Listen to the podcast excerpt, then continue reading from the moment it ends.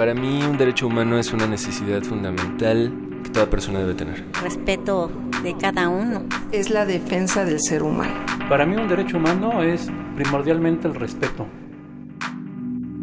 Derecho a debate. En la cultura de la legalidad participamos todos.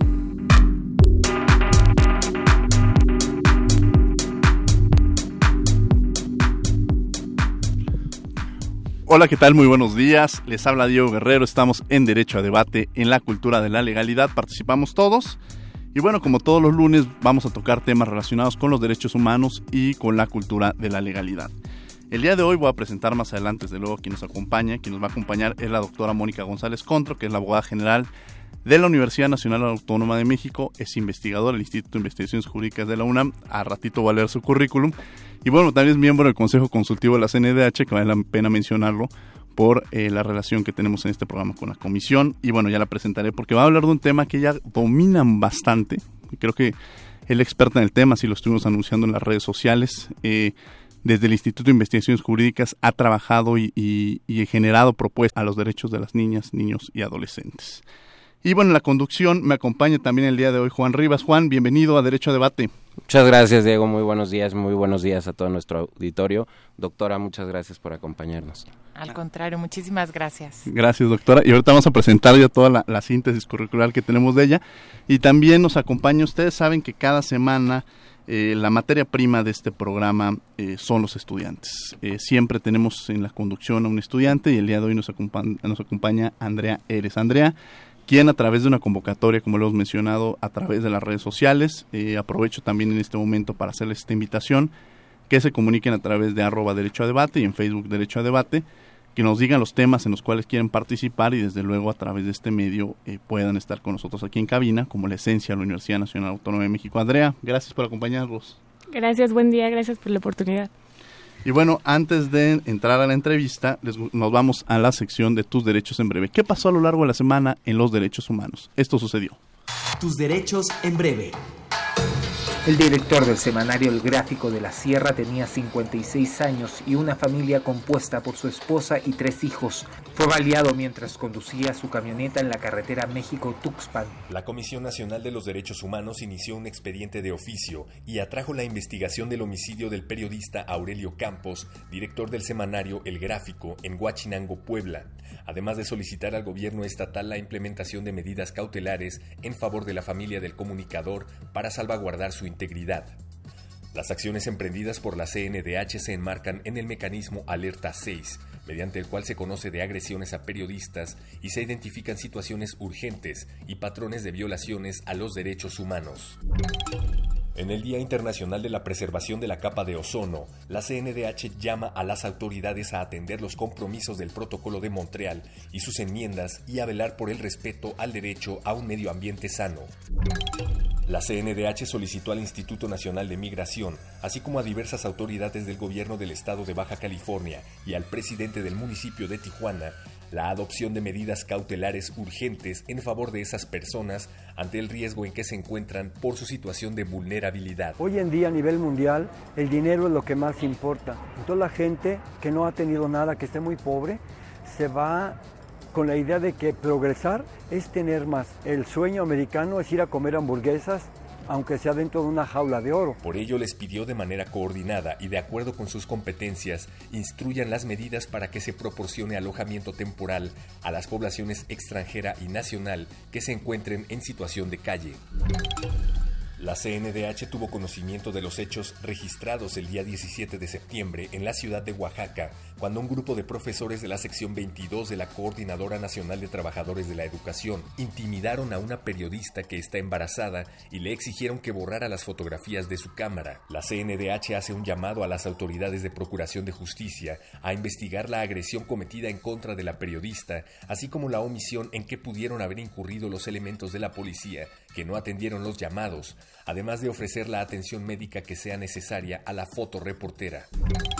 La CNDH emitió la recomendación 41 diagonal 2016 dirigida al director del Instituto Mexicano del Seguro Social por violaciones a los derechos humanos, a la protección de la salud y a la vida como consecuencia de la inadecuada atención médica de un adolescente de 14 años de edad en el Hospital General Regional número 200 del IMSS en Tecámac, Estado de México. Recomendó reparar el daño ocasionado a los padres del agraviado, que incluya una compensación justa y suficiente y se les proporcione atención médica psicológica y tanatológica, así como diseñar e impartir al personal del hospital un curso integral de derechos humanos.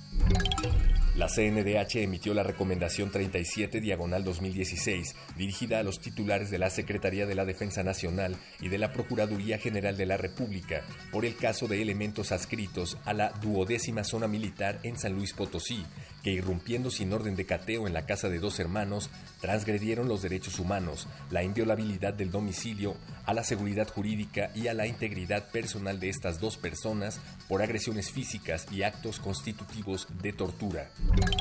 La CNDH considera que la coyuntura crítica por la que atraviesan los derechos humanos en el país hace prioritario intensificar el trabajo conjunto de autoridades y sociedad para evitar la violencia que se da en algunas regiones del país, buscando que a través de la paz se realicen otros valores como justicia, igualdad y la libertad.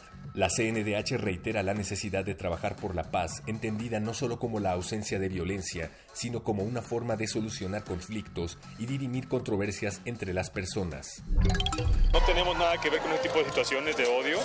Nosotros manifestamos aquí el derecho de nosotros a expresarnos y creer en lo que a nuestro punto de vista es la mejor opción para la sociedad, que es una familia. El 24 de septiembre se realizó una movilización nacional contra el derecho al matrimonio igualitario. La CNDH exhorta a las personas y organizaciones que participen en las movilizaciones, estén en favor o en contra del matrimonio igualitario, a que promuevan la tolerancia, la inclusión, el cumplimiento de la ley, así como el respeto a los derechos que asistan a todas las personas como pautas que fortalezcan y faciliten nuestra convivencia social pacífica, al tiempo que rechaza cualquier expresión que promueva o incite a la discriminación o al odio. En el marco del Día Internacional contra la Explotación Sexual y el Tráfico de Mujeres y Niños, la CNDH alerta. 93% de las víctimas de trata de personas son mujeres y 26% son personas menores de edad. Sin embargo, en los casos iniciados por la Subprocuraduría especializada en investigación de delincuencia organizada, la mayoría reportadas son hombres y personas menores de edad.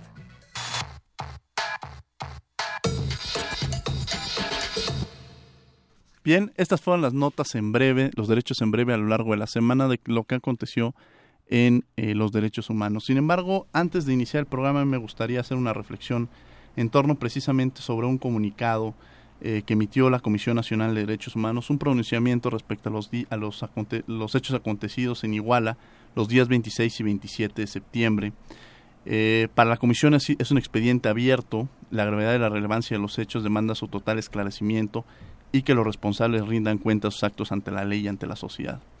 Eh, la CNDH informó y realizó un total de 57 observaciones y propuestas a la PGR, a la Comisión Ejecutiva de Atención a Víctimas, a la Fiscalía General del Estado y Municipio de Iguala, de las cuales hasta el pasado 22 de septiembre únicamente 8 pueden considerarse como totalmente atendidas, 33 en vías de atención y 16 como no atendidas. En atención a la coordinación e intercambio, la CNH mantiene con organismos internacionales está al tanto las observancias que las instituciones brinden a las 22 recomendaciones formuladas por el grupo GIEI de la Comisión Interamericana de los Derechos Humanos. Eh, estos hechos no pueden quedar impunes ni deben olvidarse, son hechos de extrema gravedad en los que vulneró la dignidad de las personas. Para la CNDH, el caso Iguala es un expediente abierto. La gravedad y relevancia de los hechos demandan su total esclarecimiento y que los responsables rindan cuenta de sus actos ante la ley y ante la sociedad. Derecho a debate no podría ser omiso eh, ante la gravedad de estos asuntos. Es una herida que sigue permeando en la sociedad mexicana. Es una herida que de un asunto municipal se volvió estatal, se volvió federal y es mundial. Es una gravedad de lo que puede llegar a suceder y de la violencia que se puede generar al transgredir la dignidad humana. No podíamos quedar impunes ante este escenario y bueno, queríamos hacer referencia a esta recomendación e invitamos a nuestro auditorio a que a través de la página de la CNDH vea el comunicado 241 que pronunció la Comisión Nacional de Derechos Humanos para que sepa a grandes rasgos las 57 puntos de los que hace referencia a la CNDH. Y bueno, entrando y otros temas, eh, yo quiero agradecer a la doctora Mónica González Contro. Ella es licenciada en Derecho por el ITAM y cuenta con un máster en Necesidades y Derechos de la Infancia y de la Adolescencia por la Universidad Autónoma de Madrid, investigadora en el Instituto de Investigaciones Jurídicas de la Universidad Nacional Autónoma de México, especializada en el tema de los derechos de los niñas, niñas, de los niños, niñas y adolescentes. Miembro del Sistema Nacional de Investigadores Nivel 2, profesora de la Facultad de Derecho de la UNAM y coordinadora del Diplomado sobre el Derecho a la No Discriminación de la Delegación Mexicana de la CELA, organizada por la Universidad de Yale. Es autora de artículos especializados y varios libros, entre ellos Derechos Humanos de los Niños, una propuesta de fundamentación, Además, es consejera honoraria de la Comisión de Derechos Humanos de la Ciudad de México y de la Comisión Nacional de los Derechos Humanos aquí, y actualmente es la abogada general de la Universidad Nacional Autónoma de México. Una mujer que, eh, sin lugar a dudas, tiene una gran sensibilidad para estar al frente de la oficina del abogado general y que yo me atrevo a decir que de los eventos más socorridos que tenía el Instituto de Investigaciones este, este Jurídicas, eh, sin lugar a dudas, era los eventos que usted realizaba. Doctora, muchas gracias por estar con nosotros. Al contrario, muchísimas gracias, Diego, por la oportunidad pues, de estar aquí compartiendo algunas reflexiones en relación con los derechos humanos. Muchas gracias, doctora. Y bueno, eh, pues cederíamos el micrófono, empezaremos la entrevista con nuestra estudiante Andrea. Andrea, gracias. A ver, eh, usted, doctora, ¿Cuáles cree que sean los retos de nuestro sistema jurídico para garantizar la protección de los derechos de los niños y las niñas? Pues muchísimas gracias por la pregunta. Me parece eh, una pregunta muy pertinente, porque si me permiten me voy a ir un poquito más atrás. El, eh, eh, el, Estado mexicano ha sido realmente un Estado que ha dado poco cumplimiento, ¿no? que tiene una gran deuda pendiente en relación con los derechos de niñas, niños y adolescentes. Y esto empezó a revertirse de alguna manera hace un par de años. Sin embargo, estamos hablando de un proceso en construcción. En 2014 se aprobó, eh, con motivo de una iniciativa preferente enviada por el Ejecutivo Federal, la Ley General de Derechos de Niñas, Niños y Adolescentes y a partir de ese momento se está empezando a construir el sistema de protección integral de derechos de niñas, niños y adolescentes. Pero les voy a dar un ejemplo como muy básico, que me parece además muy eh, cotidiano que refleja pues eh, esta gran deuda pendiente. Eh, todas y todos nosotros seguramente habremos sido víctimas de algún caso de maltrato infantil, ¿no? Eh, maltrato infantil puede ser relativamente grave. Y a mí cuando me llegaban a preguntar, ¿no? ¿Qué hacía alguien ante el maltrato infantil? La respuesta era muy complicada, porque yo decía, bueno, pues lo que procedería a hacer sería denunciar ante el Ministerio Público esto pero esto implica muchísimos riesgos para las niñas y niños, porque implica que, en primer lugar, bueno, pues hay una cultura de maltrato muy permisiva, entonces que a lo mejor pues el Ministerio Público considerara normal eh, cierto tipo de trato hacia niñas y niños. Y después, este niño iba a ser canalizado probablemente al DIF, ¿Sí? que no tenía la capacidad y sigue sin tenerla para dar atención a niñas, niños y adolescentes. Y probablemente lo que iba a ocurrir también es que este niño iba a ser canalizado a una institución particular respecto de la cual no había un seguimiento preciso, ¿no? Todos recordamos el caso lamentable de Casitas del Sur, en donde desaparecieron niños que habían sido remitidos por la Procuraduría de Justicia de la ciudad, ¿no? Del entonces Distrito Federal. Y eh, ahí probablemente también, ¿no? Después al niño, si no tenía quien lo acogiera y se, se, confirmaba esto, iba a ser institucionalizado hasta pues, que cumpliera los 18 años.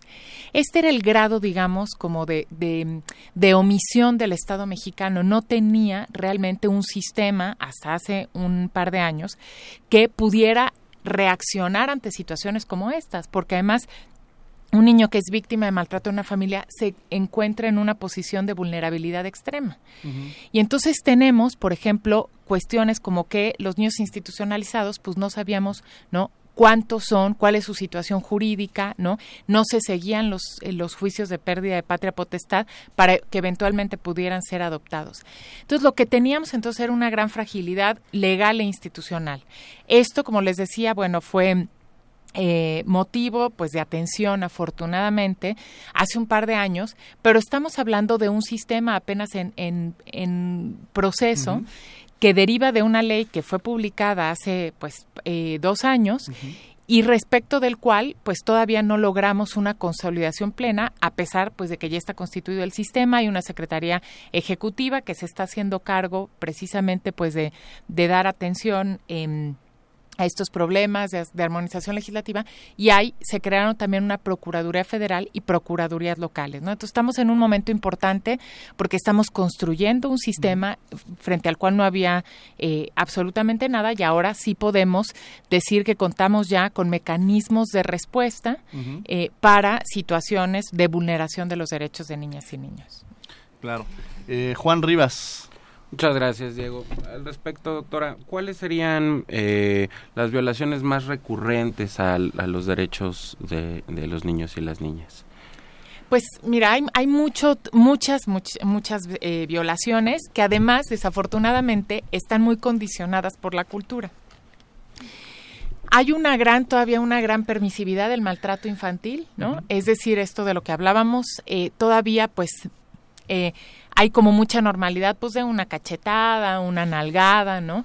Una parte importante de la población considera que está justificado pegarle a un niño cuando se porta mal, ¿no? O cuando hace alguna cosa mala. También el maltrato psicológico entonces, esto es una situación muy grave porque los niños, ¿no? a diferencia de otras eh, personas, pues no pueden decidir renunciar a la familia ni salirse del ámbito familiar. Entonces, eso los coloca en una situación de extrema vulnerabilidad.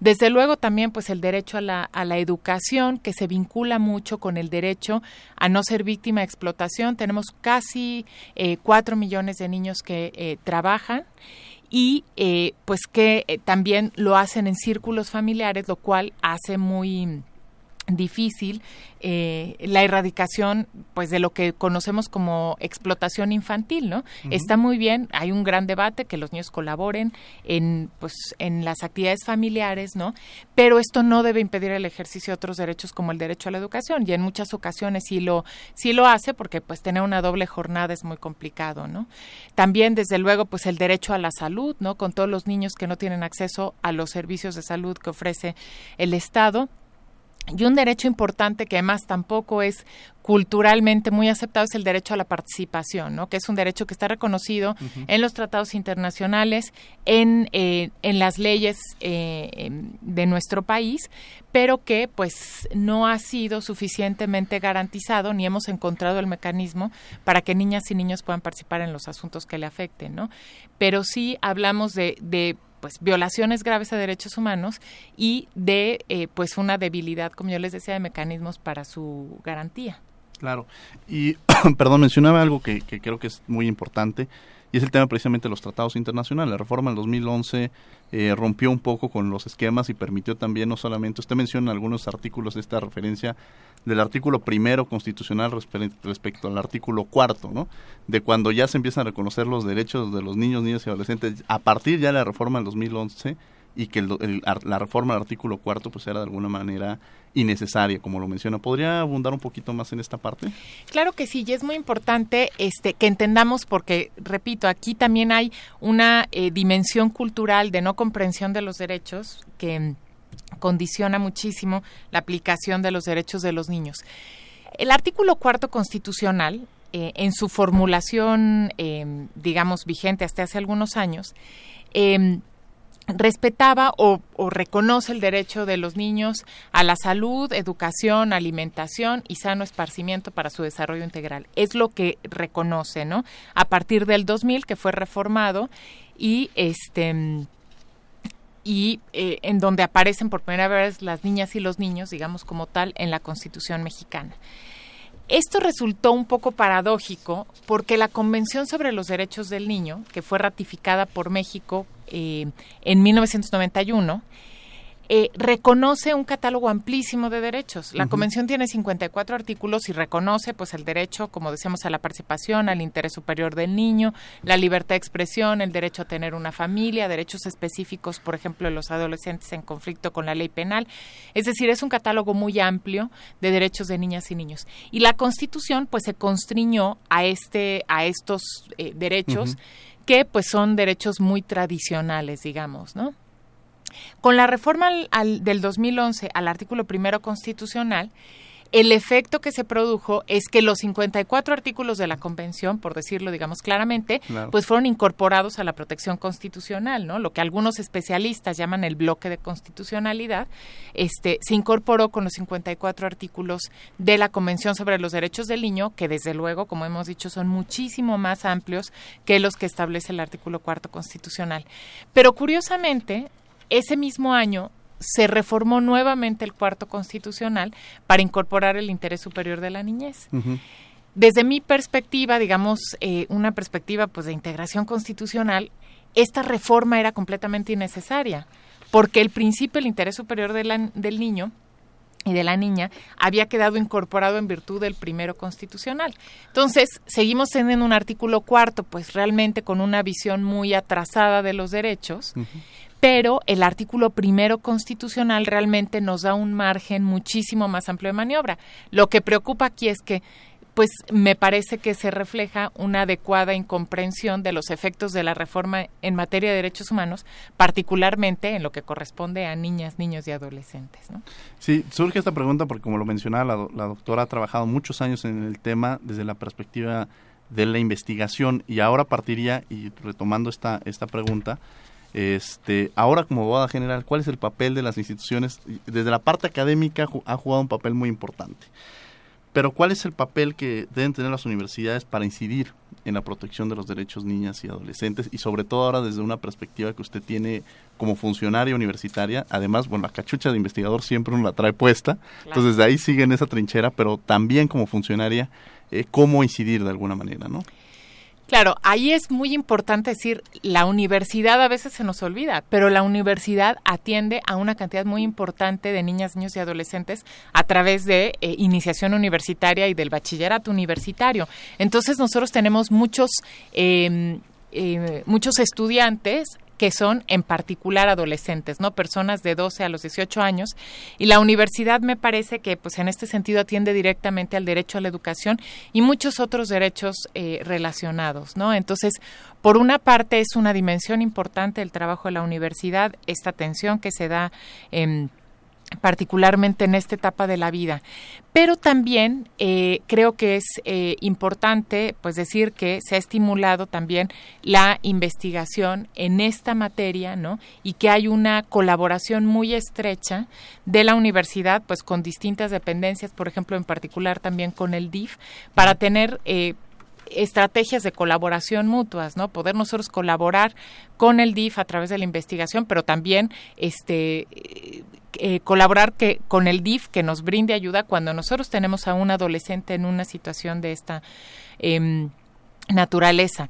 También, eh, por ejemplo, este, en todo lo que corresponde a, la, a las estrategias para la igualdad de género, hay una atención importante hacia las eh, y los adolescentes porque, pues desde luego están en una condición, como lo hemos dicho, pues de especial vulnerabilidad en lo que se relaciona con la vulneración a sus derechos, ¿no?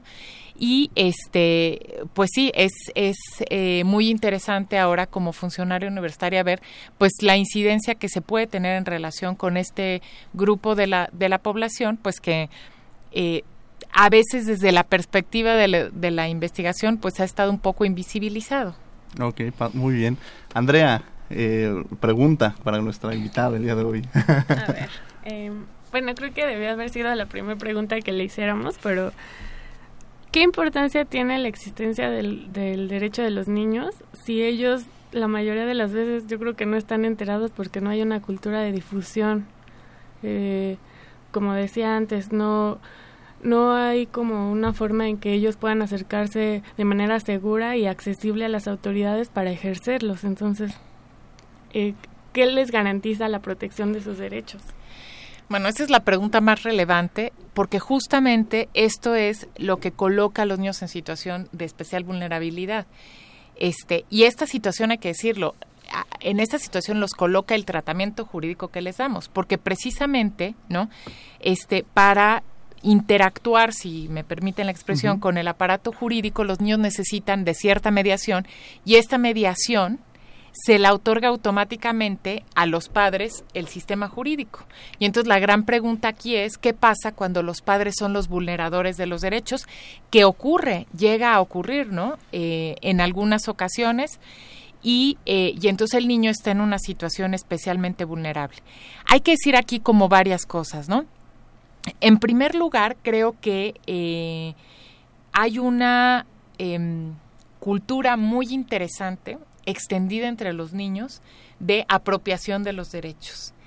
Yo eh, de verdad los invitaría a los niños que tienen cerca a preguntarles algo y, los niños están ya muy conscientes de que son titulares de derechos, no con toda la precisión pues, de un especialista, pues, pero ellos saben que tienen derecho a ser escuchados, que tienen derecho a la educación. Y esto, pues, ha sido eh, realmente consecuencia, pues sí, de una expansión de la cultura de los derechos humanos. Y a veces, bueno, sí puede llevar a frustración porque ellos saben que son titulares de derechos y no saben cómo hacerlos efectivos. Y este, y entonces a esto ayuda muchísimo, y este es el objetivo de este nuevo sistema integral de protección que se crea a partir de la aprobación de la ley general, porque entonces hay mecanismos que actúan de manera automática. Eh, hay una figura muy interesante que es la representación en suplencia, que cuando se detecta en un posible, por ejemplo, procedimiento judicial que puede haber conflicto de interés entre los niños y sus padres, entre inmediatamente el DIF. Este era algo muy necesario y es algo que ya está operando con eh, la ley y las procuradurías que, que la misma ley crea, tanto la federal eh, como las locales, ¿no? Pero ciertamente nos falta muchísimo, muchísimo por avanzar porque eh, si es necesaria una mucho mayor difusión de la cultura y es necesaria también eh, la accesibilidad en los derechos, es decir, que las niñas y los niños puedan ellos mismos accionar los eh, sistemas de justicia, ¿no? Es decir, que un niño pudiera ir por sí mismo y fuera accesible, digamos, a eh, denunciar una situación de maltrato, por ejemplo, ¿no? Entonces, nos falta construirlo, pero creo que lo que estamos eh, teniendo es, es importante y aquí me parece además un tiempo propicio para decir que se requiere para hacer operar este sistema presupuesto, ¿no? Ahora que se está discutiendo el presupuesto este, en la Cámara de Diputados se necesita, se requieren de recursos para hacer operar todo esto y garantizar los derechos de las personas eh, pues menores de 18 años. Muchas gracias. Juan Rivas. Doctora, estamos hablando en general de los derechos de los niños, las niñas y los adolescentes. Em, ahora mm, que estamos en un momento en el que se habla de la nueva constitución de la Ciudad de México, que existe ya un primer anteproyecto, se ha mencionado la posibilidad de reducir la edad legal para eh, permitir el sufragio de los 18 a los 16 años. Em, el sufragio es teóricamente el derecho más importante de los ciudadanos. Pero aquí entramos a un punto en donde sería no solo un derecho de los ciudadanos, sino también un derecho de los adolescentes, a final de cuentas. ¿Cuál es su opinión respecto de esta postura que habla de reducir la edad legal? Bueno, es una pregunta muy interesante y extremadamente, este, digamos, compleja porque tiene sus pros y sus contras, ¿no? En primer lugar, yo sí quisiera decir, ¿no? Que es necesario empezar a extender el concepto de ciudadanía. Efectivamente, el concepto de ciudadanía se ha centrado en el sufragio y tendríamos que entenderlo de una manera muchísimo más amplia. Y los derechos de niños y adolescentes nos podrían servir para eso. Es decir, la ciudadanía significa, desde una perspectiva más sociológica, menos legalista, es como la participación, la relevancia que tiene una persona en su comunidad en el ejercicio de sus derechos, ¿no? Entonces, eh, la participación política debe entenderse más allá y debe entenderse como un ejercicio continuo en donde desde luego están incluidas niñas, niños y adolescentes. Por una parte, eh, la disminución eh, de la edad para el sufragio, hay que decir, solo podría ser en términos de las elecciones locales. Eh, me parece importante que se reconozca esto desde los mecanismos de participación ciudadana que están contemplados en la ley que es aplicable en la Ciudad de México. Pero hay que tener aquí muchísimo eh, cuidado con una, una cuestión, ¿no? Por un lado, que esto no abra el debate que es muy peligroso de la disminución de la edad penal, porque normalmente concatenado con cualquier disminución eh, de la edad para eh, en cualquier criterio viene pues la reducción de la edad penal porque los delitos además cometidos por adolescentes generan muchísima alarma social entonces hay que ser muy claros en la separación de estos. No podemos abrir la constitución es muy clara en su artículo 18 que la edad penal es a los 18 años de edad y esto no puede ser objeto de debate. Y por otro lado pues hay que tener también eh, cuidado en em, pues en que no, esto no implique el, el, caer en mecanismos clientelares que desafortunadamente están presentes en nuestra ciudad, ¿no? Y del cual podrían ser susceptibles eh, las y los adolescentes. Entonces creo que tendríamos que eh, centrar la discusión más allá del derecho al sufragio eh, por debajo de los 16, eh, en el extender los derechos de la participación política mucho más allá de ir a votar una vez cada tres años, ¿no? elegir a unos representantes y olvidarnos del asunto hasta tres años después y entender que la, los, los políticos pues es una élite ¿no? que son este y que la ciudadan de la cual la ciudadanía está excluida. Claro, y mencionaba algo muy interesante la doctora precisamente sobre el tema de democracia. Yo retomaría el, término de democracia que establece el propio artículo tercero constitucional que dice que no es una estructura jurídica y un régimen político, sino como un sistema de vida fundado en el, en el constante mejoramiento económico y social y cultural de un pueblo. Entonces la democracia a veces pensamos que es cada tres años la posibilidad de elegir y la realidad es que la democracia es permanente y mencionaba Juan el tema del votar, de la posibilidad de votar a los 16 años.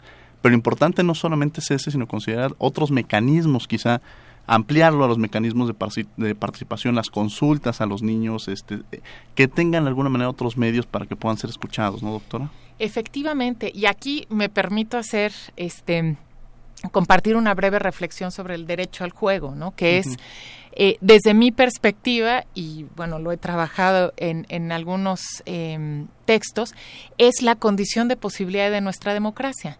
Porque el derecho al juego implica la deliberación democrática. Y permítanme este, abundar un poquito más particularmente el derecho al juego de reglas que se da de, eh, de los 6 a los 12 años, lo que se conoce como etapa escolar, ¿no? Que es este juego en el que pues muchos de los que aquí ya tenemos cierta edad nos acordaremos que es pues se reúnen los niños, ¿no? Y entonces primero es a dónde a qué vamos a jugar, ¿no? Y entonces pues se decide al juego, bueno, pero qué se vale y no se vale, ¿no? Este, cuál va a ser digamos el ámbito espacial, ¿no? Si jugamos a las escondidillas, pues este, no se vale salvar a los compañeros o no, en dónde este se puede uno esconder o no. Esto forma parte eh, y es parte esencial para el desarrollo de la autonomía moral. Es decir, mediante el, ejercicio del derecho al juego, el ser humano aprende que las reglas son producto del consenso que las reglas no son dadas por una autoridad suprema, sino que suponen la deliberación y el consenso y que eh, implica una, eh, pues un acuerdo tácito de respeto de las reglas. Este derecho está eh, pues en mucho digamos en mucho riesgo y además tanto en los niños con condiciones económicas precarias como en los niños con, con muchas posibilidades económicas los niños pues que tienen que trabajar desde luego pues tienen poco tiempo pero los niños también con muchas posibilidades económicas eh, generalmente hay una tendencia a la saturación de actividades con, con alguna eh, alguna finalidad, ¿no? Pues clases de computación, de inglés, de, bueno, en fin, ¿no? Bueno, con computación creo que eh, revelé mi edad, porque pues no, ya no hay clases de computación. Pero en fin, a mí sí me tocaron. Entonces, este Oye, pero vamos a hacer una aclaración, la doctora es muy, muy joven, es una investigadora muy, muy joven, que lo estaba escuchando, vale la pena hacer esa aclaración. Bueno, pues no tanto, pero yo sí les digo que a mí sí me tocó aprender computación, ahora los niños son nativos digitales, ¿no? Que es, es lo que se dice, pues ya este, aprenden a interactuar con la tecnología, desde luego cuando hay acceso a ella. Pero bueno, continuando con esta idea, ¿no? Del derecho al juego, es muy importante eh, entenderlo realmente como un derecho y como un derecho en donde se ejerce la democracia y de manera relevante para la vida de los niños. Y eh, si nosotros no garantizamos este derecho de manera libre, no, tendremos eh, ciudadanos capaces de entender cómo es el proceso de, liberación democrática. Siempre sostengo yo, y lo he hecho en muchos, que pues los, digamos, particularmente los legisladores deberían irse a los patios escolares para ver cómo se lleva a cabo la deliberación democrática, porque cuando hay condiciones de igualdad entre ¿no? Desde luego entre los integrantes. Ahí, bueno, hay todo un proceso de apropiación de las normas, se llega eh, a consensos, se entiende muy bien que hay que ceder, ¿no? Para, para lograr el fin común que es jugar, hay que dialogar, hay que ceder y hay que llegar a un consenso. Entonces, esto es muy importante y entenderlo como una actividad muy relevante del Estado democrático en donde se ejerce la democracia y en donde se aprende a ser ciudadana y ciudadano. Entonces, esto se, se, es justamente lo que dice el artículo tercero de la democracia como una forma de vida. ¿no? Claro, claro. Pues bueno, estamos en derecho a debate en la cultura de la legalidad, participamos todos. Eh, los invitamos a que nos hablen al 55 36 43 39. En Twitter, arroba derecho a debate. En Facebook estamos en derecho a debate. Vamos a ir a una pausa, escuchemos las cápsulas de La mano con tus derechos humanos. Esta semana, cada semana estamos hablando de un artículo constitucional, lo estamos llevando en orden y el día de hoy tocaría el artículo 12 constitucional. Escuchemos de la mano con tus derechos humanos. Buenos días, soy Armando Hernández Cruz nuevamente con ustedes para la cápsula De la mano con tus derechos humanos en este programa Derecho a Debate que se transmite todos los lunes por Radio UNAM. En nuestra cápsula de hoy vamos a hablar del artículo 12 constitucional y el derecho de igualdad que ésta contiene. El artículo 12 constitucional del que hablaremos el día de hoy establece que en los Estados Unidos mexicanos no se pueden conceder títulos de nobleza ni honores hereditarios y tampoco se le dará valor alguno a aquellos que sean concedidos en el extranjero. Esto evita la creación artificial de diferencias entre los seres humanos que los pongan a unos en rango de ventaja por, encima, de otros. Desde el siglo XVIII, tanto en Europa como en nuestro país, estos títulos de nobleza ya no tienen el mismo peso social que tenían antes en la Edad Media, donde ser noble, conde, marqués, duque, tenía algún peso y que hacía la diferencia entre una persona y otra. Sin embargo, conservamos en nuestro artículo 12 esta reminiscencia histórica que permite a las personas tener la seguridad de que el Estado no va a generar diferencias artificiales entre nosotros.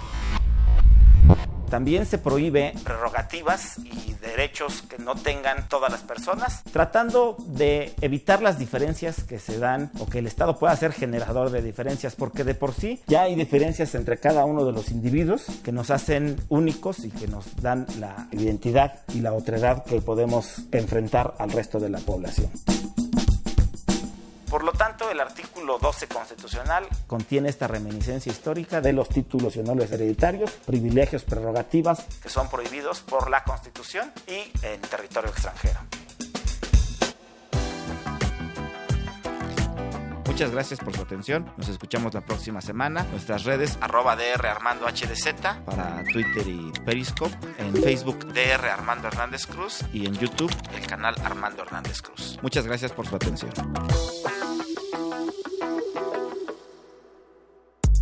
De la mano con tus derechos humanos. Estamos de regreso en Derecho a Debate, en la cultura de la legalidad participamos todos, estamos hablando de los derechos de las niñas, niños y adolescentes. En la conducción me acompaña Juan Rivas y Andrea Eres y tenemos como invitada especial a la doctora Mónica González Contro, quien es investigadora del Instituto de Investigaciones Jurídicas de la UNAM y abogada general también de nuestra institución. Y estamos hablando un poco en esta parte de eh, los derechos eh, de los niños, niños y adolescentes y nos puso antes de ir a este corte la doctora un caso eh, muy importante sobre cómo se empieza a construir la democracia y creo que ese es un, ejemplo muy claro, que, que de alguna manera el, el, niño desde pequeño entienda cuáles son estos juegos y contrajuegos de la democracia, que al final esta democracia nos va a construir una, una ciudadanía mucho más informada, que conoce los derechos humanos y bueno, hay conceptos que van ligados, ¿no? Democracia, derechos humanos y que de esta manera estamos haciendo, se puede hacer un buen trabajo y que se entienda desde las diversas vías que se lleva a cabo. Andrea. Gracias. Eh, doctora, ¿qué efecto cree que tenga las reformas que se están llevando a cabo en la materia en la educación de los niños? Pues mira, es, es desde luego el tema de la reforma educativa es un tema muy muy importante y creo que eh, hay que profundizar muchísimo en él, porque a veces perdemos de vista que el centro del debate, no, eh, digamos el centro de la educación son las niñas y los niños. Y desde luego tenemos profundas disparidades en nuestro, en nuestro país.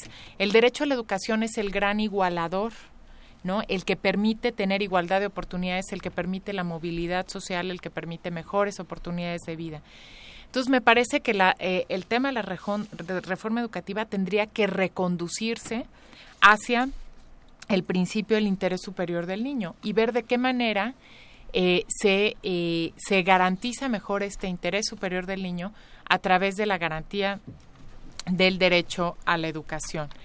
Eh, sucede como en muchos casos de los niños que de repente se centra el debate pues en las autoridades, en los maestros y no en los niños. Entonces hace falta realmente reconceptualizar la educación para que sea una educación contextualizada que permita eh, lograr que los niños desarrollen las habilidades que se requiere precisamente pues para la, interacción en un mundo y que pasa por muchas cosas, ¿no? Como las condiciones en las escuelas, las condiciones de los maestros, em, las condiciones de las mismas niñas y niños, ¿no? Un niño que va a la escuela sin desayunar, pues difícilmente podrá tener todo el aprovechamiento. Entonces, sería necesario, desde mi perspectiva, un debate sobre el derecho a la educación centrado en las niñas y los niños eh, para detonar el proceso de reforma educativa y no al revés, pues no un debate a partir de la administración que pues pensamos que de alguna manera repercutirá en, los niños. ¿no? Claro que sí. Juan Rivas. Muchas gracias, pues estamos interactuando con las redes sociales y en Twitter nos pregunta Cortina de Humo, ¿la nueva legislación penal oral de qué manera protege el derecho de los niños? Mira, es muy interesante esta pregunta porque hay que decir que la primera reforma en materia penal fue la de los adolescentes, porque la, la reforma en materia de justicia para adolescentes data del 2005. Sin embargo, hay que decirlo, por una omisión legislativa, durante 10 años no hubo una ley federal de justicia para adolescentes. El, la, la mm, la, la reforma en materia de justicia para adolescentes hubiera sido un excelente escenario para practicar la oralidad en México, ¿no? Y se perdió esta oportunidad por una omisión legislativa, repito, ¿no? Porque nunca se dieron varias iniciativas, se reformaron los transitorios, es decir, hubo cuestiones ahí muy, este, digamos, muy complejas y poco claras. Ahora eh, tenemos ya eh, aprobada desde hace algunos meses una nueva reforma en la materia, que es, bueno, perdón, una ley general en la materia que va a orientar estos procesos en, en, la, eh, en materia de justicia para adolescentes en todas las entidades federativas y pues esperemos que podamos detonar eh, bien este proceso. En algunos estados, hay que decirlo, eh, en la mayoría de los estados sí se cumplió con, con las leyes locales para delitos locales y eh, se ensayaron los juicios, los juicios orales con muchísimo éxito y hay estados que realmente pues funcionó muy bien esta, esta materia y han tenido una buena experiencia en, en materia de justicia para adolescentes. Gracias, doctora. Yo me enfocaría recientemente, bueno, el año pasado, la Comisión Nacional de los Derechos Humanos emitió una recomendación respecto eh, al tema de matrimonio igualitario. Y quizá a mí me gustaría conocer, y la gran defensa o, el gran tema que han traído aquellos que están en contra del matrimonio igualitario ha sido el menor, el niño. Eh, ¿Cuál sería su posición respecto a, este, sobre este tema que tiene una gran relevancia en la materia de los derechos humanos, el matrimonio igualitario? Mira, es, es muy interesante y a mí este, aprovecho esta pregunta para decirte, tenemos una visión y esto, tantos quienes están a favor como en contra del matrimonio igualitario, reflejan la misma visión de que los niños son propiedad privada. ¿no? Y entonces, una, este, yo escuché distintos argumentos de no te metas con mis hijos, desde quienes dicen no te metas con mis hijos en, desde una posición contraria al matrimonio igualitario, hasta a favor de no te metas porque ellos tienen derecho a saber, ¿no? A ver, los niños tienen derechos, son titulares de derechos, son personas y por lo tanto tienen derecho a recibir la información, ¿no? Y la, este, desde luego también otro tema que ha estado muy en boga, el tema de la educación eh, sexual. Entonces, eh, la esto ha servido mucho para, para observar la privatización de, de, los niños, cómo seguimos teniendo eh, en el imaginario cultural esta idea de que son propiedad de los padres y que deciden cómo educarlos. Eh, yo eh, conozco muy bien esta recomendación sobre el matrimonio igualitario de la CNDH, en donde recomendaba precisamente a los congresos locales el que eh, terminaran con esta discriminación que implicaba el reconocimiento entre un, el del matrimonio únicamente centrarlo en un hombre y una, mujer. ¿no? Entonces me parece, bueno, pues que estamos hablando de un tema de derechos humanos que ya resolvió la Suprema Corte, que es muy claro desde la perspectiva de derechos y es que pues las personas tienen derecho a unirse en, en su vida pues de la manera que quieran y con la persona con la que quieran, ¿no? Entonces, me parece que este tema, este, pues bueno, es, es claro, ya está resuelto desde la Comisión Nacional, desde la Suprema Corte de Justicia y pues hay una iniciativa eh, enviada por el Ejecutivo Federal, pues que no es necesaria porque la Suprema Corte ya se pronunció y esto hay que decirlo, ¿no? O sea, el matrimonio igualitario es un derecho de todas las personas. Claro. Ahora, aquí yo sí quisiera poner un, eh, algo sobre la mesa, ¿no? Porque se ha hablado mucho de la adopción, ¿no? Y si tienen derechos o, o no adoptar a las personas. Sé que mi postura es muy radical, pero yo afirmo, ninguna persona, ningún matrimonio tiene derecho a adoptar. Hay un derecho del niño a tener una familia y la decisión de la autoridad, ¿sí? Y, me refiero a una familia en el sentido más amplio, no a una familia este, entendida como familia de papá, mamá. Puede ser, o sea, una familia puede ser una madre, ¿no? Puede ser un padre, pueden ser los, abuelos. padres, los abuelos, etcétera, ¿no? Desde el concepto más amplio de familia. Pero sí es muy necesario centrar el, el debate ahí, porque lo que debe orientar la adopción es el derecho de la niña y del niño y con base en ese derecho se tiene que tomar la decisión. Esta idea del derecho a adoptar, y quiero decirles, y perdón, es una idea decimonónica en donde se empezó a ver ¿no? el derecho de las familias que no podían procrear eh, como eh, el derecho a adoptar, pues como un derecho de la pareja. Esta idea tiene que ser completamente superada el interés superior del niño es lo que debe orientar cualquier, eh, cualquier decisión en relación con el derecho del niño a tener una familia.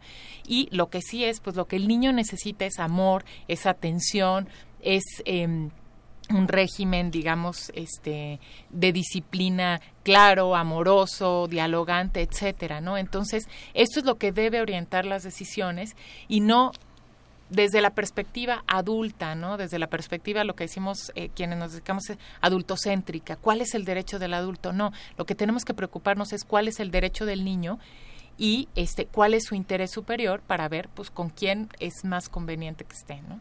Y me encanta porque es ver el tema desde otra visión. Generalmente siempre estamos viendo desde la visión de los padres que quieren tener hijos, pero ahora es verlo desde otra visión que es la al final de cuentas sobre el proteger al menor y que el menor tenga esta posibilidad que debe ser visto como eso, lo, menciona y lo ha escrito la doctora en diversos eh, libros sobre el tema de no verlos como cosas, no verlos como objetos, ¿no? Y creo que desde ahí cambiar esa percepción ayudaría mucho. Andrea, nos llegó una, una de las preguntas, ¿no? En Twitter.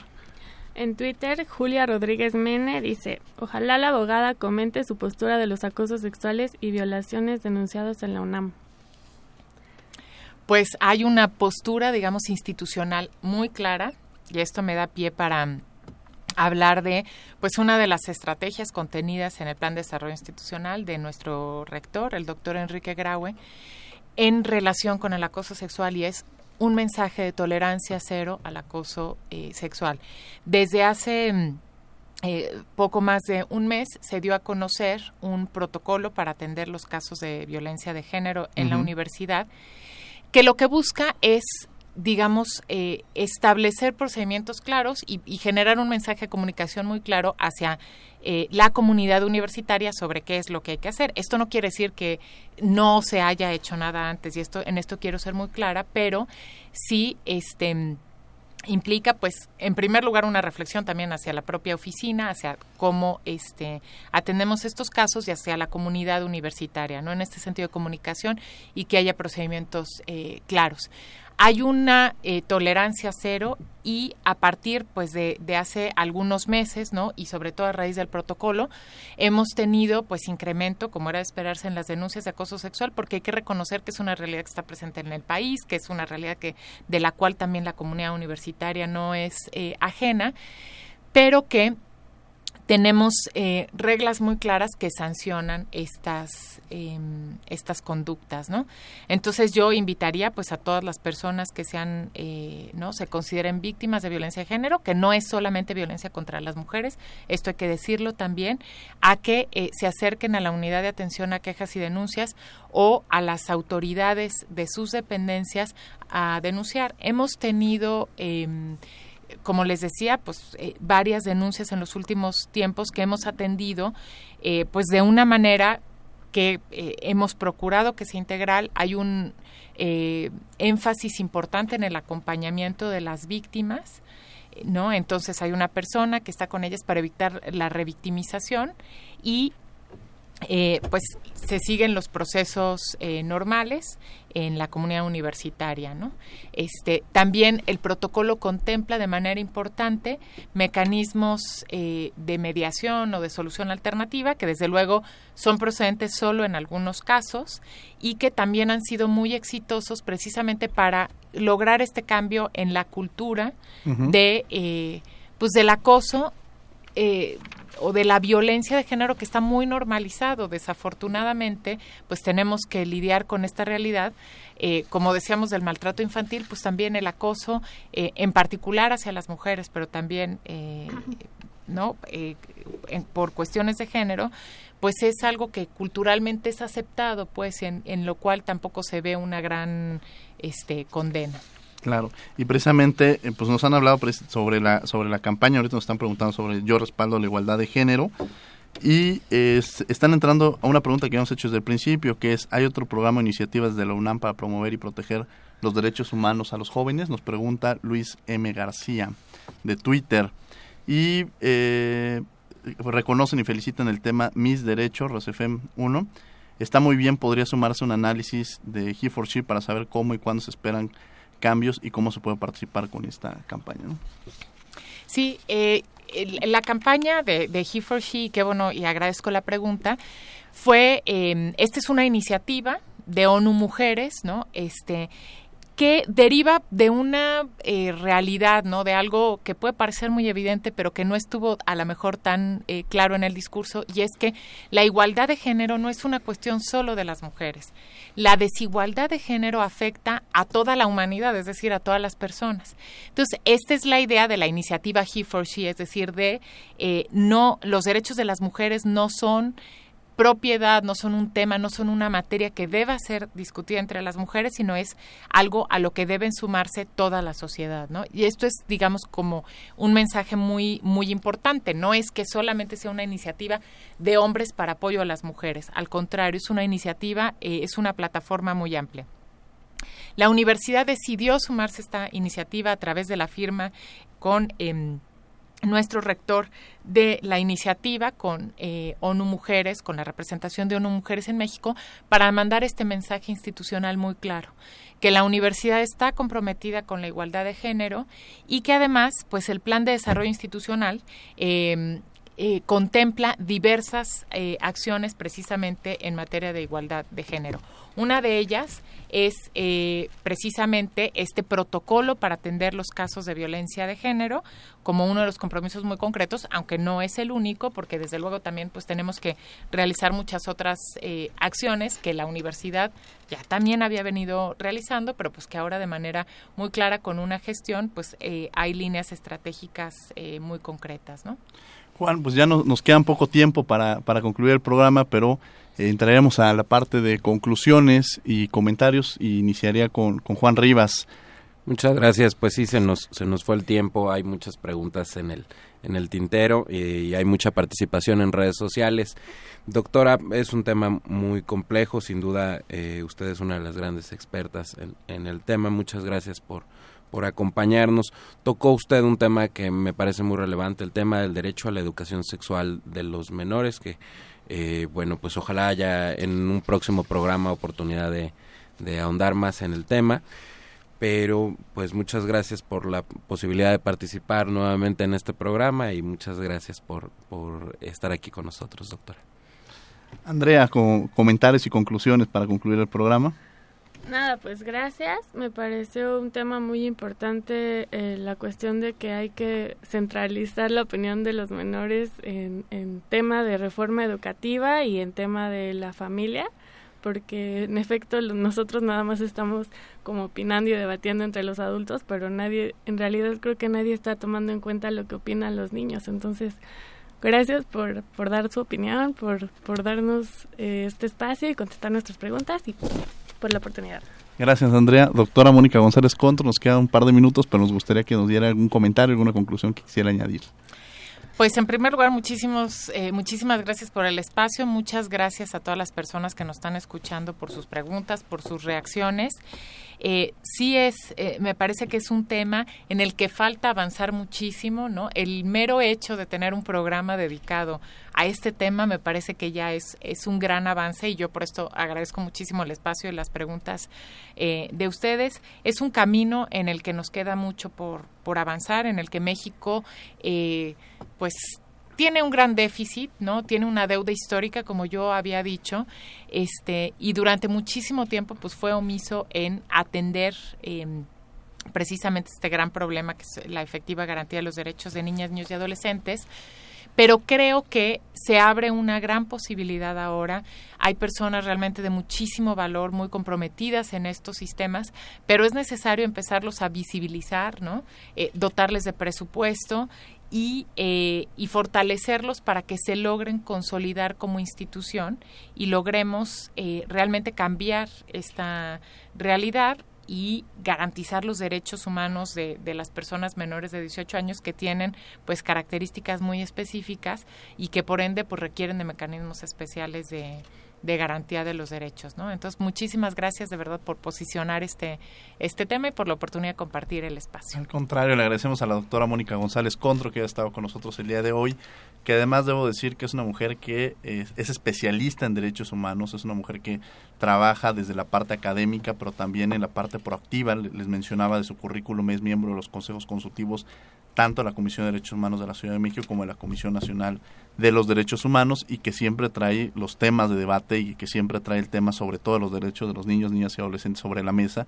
Y siempre son estas voces las que se requieren escuchar y hay que seguirla porque siempre es muy activa en el tema de derechos humanos. Seguramente seguiremos viendo cosas muy interesantes de la doctora Mónica González Contro. Muchas gracias, doctora, por habernos acompañado.